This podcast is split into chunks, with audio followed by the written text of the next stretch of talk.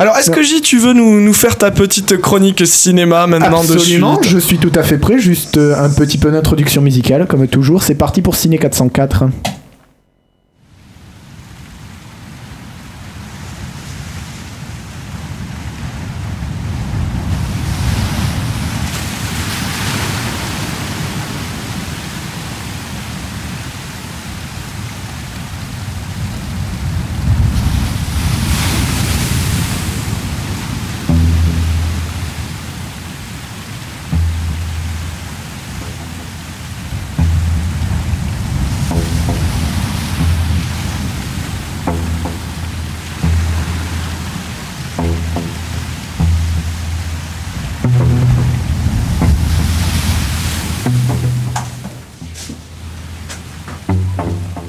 Le cinéma n'est pas forcément une question de scénario.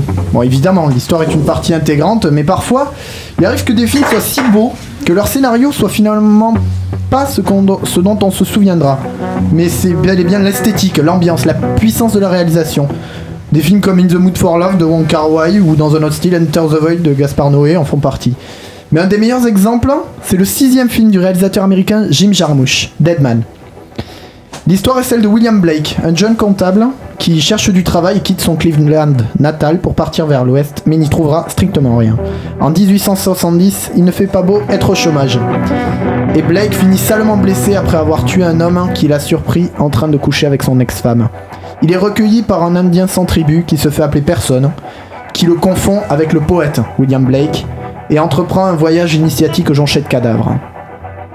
Jarmusch est un nom important dans le cinéma indépendant américain et pour de bonnes raisons. Il y a une fascination pour les marginaux, les rejetés et également le cinéma de genre comme le film noir ou le western. Et c'est justement de western dont il est question dans ce film. Tous les codes sont réunis. Grand Ouest, prostituée, indien, baston au pistolet, Robert Mitchum, tueur, de gage à cheval, tueur à gage à cheval, mais aussi trip au payotle, tri- pardon, poésie lyrique, Iggy Pop et symbolisme. On parle assez souvent de western sous acide en parlant de ce film, étant donné son rythme hypnotique, ses plans d'une classe absolue et sa musique signée Neil Young totalement psychédélique.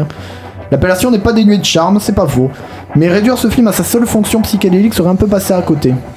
D'abord, ce film est magnifique visuellement. Le noir et blanc de Robbie Muller est magistral. Rarement vu une photographie aussi belle. Et pourtant, l'homme s'est occupé de Don Bailo de Jarmusch et également de beaucoup de films de Wim Wenders. Autant dire qu'il a de la bouteille, le mec. Et la musique, bordel de Dieu, c'est peut-être la meilleure bande originale jamais faite. Et elle est improvisée à partir d'un thème par Neil Young en voyant le film en même temps. Et jamais n'ai-je entendu une guitare électrique sonner aussi parfaitement, aussi granuleusement. Vous prenez des riffs comme peut les utiliser Morricone, puis vous y ajoutez une disto abrasive, comme sait le faire le bon vieux Young, et vous voyez déjà les paysages semi-désertiques de l'ouest américain une balle dans l'épaule, nous faisant tituber et pisser le sang. Ce n'est plus du psychédélisme, c'est un rêve éveillé ou un cauchemar peut-être.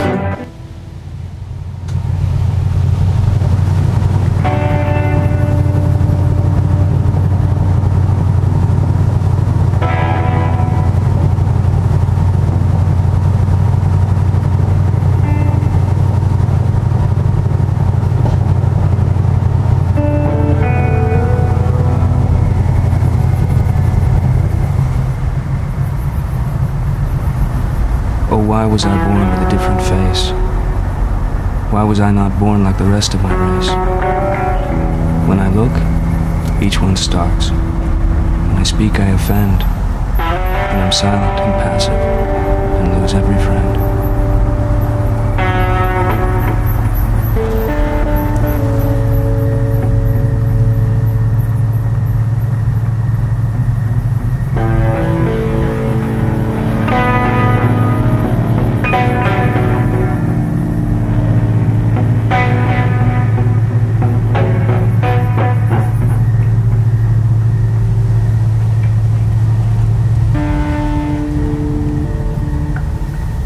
Nobody?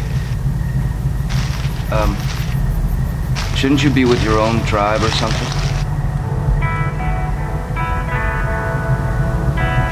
My blood is mixed. My mother was Ungampe Pakani. My father is Absoluka.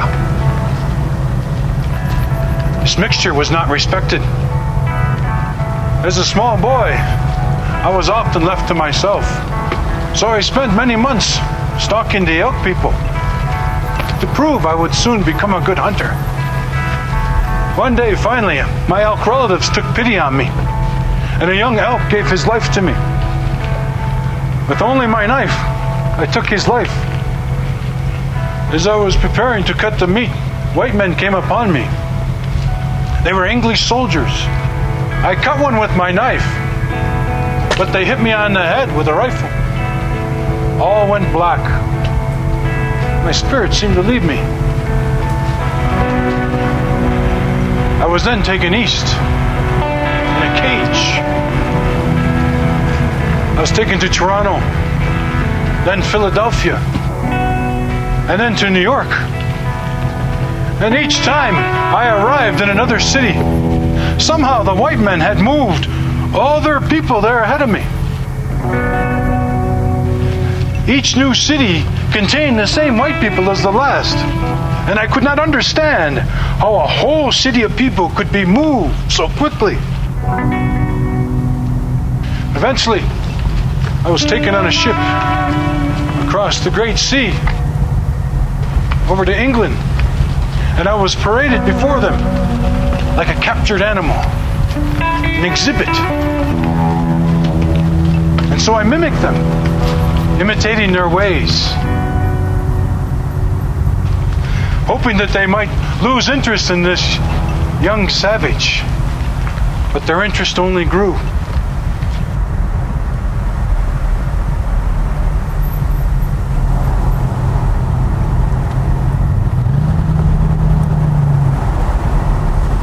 I was copying them, so they placed me into the white man's schools. It was there that I discovered in a book the words that you, William Blake, had written. They were powerful words, and they spoke to me. But I made careful plans, and I eventually escaped. Once again, I crossed the great ocean. I saw many sad things as I made my way back to the lands of my people. Once they realized who I was, the stories of my adventures angered them. They called me a liar. Exebiche, he who talks loud, saying nothing. They ridiculed me, my own people. And I was left to wander the earth alone. I am nobody.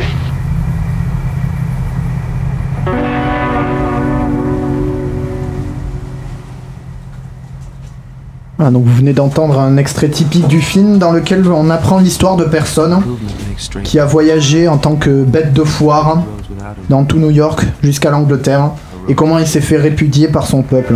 Scénaristiquement, c'est assez classique euh, et dans la réalisation aussi, finalement, à base de flashbacks. Mais euh, avec cette musique absolument ahurissante et la force de l'interprétation de Gary Farmer, on se rend compte à quel point ce film est absolument merveilleux. Et Johnny Depp, sans déconner, il tient le rôle de sa vie loin de l'abondance. Il joue un rôle tout en retenue, juste classe. Le jeune comptable Candide va devenir un tueur impitoyable, un tueur de blanc, écrivant sa poésie avec du sang. Là où Jarmouche est parfait, c'est qu'il mélange les codes de- du western à son propre style contemplatif et parsemé de petits caméos drôlatiques, notamment Iggy Pop jouant un truand déguisé en femme et Alfred Molina jouant un missionnaire semi-psychopathe. Mais ces caméos peuvent aussi parfois être terrifiants, notamment Robert Mitchum, dont c'est le dernier rôle avant sa mort, qui joue le commanditaire du meurtre de Blake, payant le prix fort pour la vengeance du meurtre de son fils. Je sais pas si c'est le meilleur Jarmouche, puisque Don by Laws et Limits of Control ou encore Night Runner sont également géniaux. Mais celui-là est sans conteste la quintessence de l'art de Jarmouche. Magnifique à voir, empli de symbolisme occulte, mais parfois très drôle aussi. Un chef-d'œuvre, allez le voir, c'est un ordre.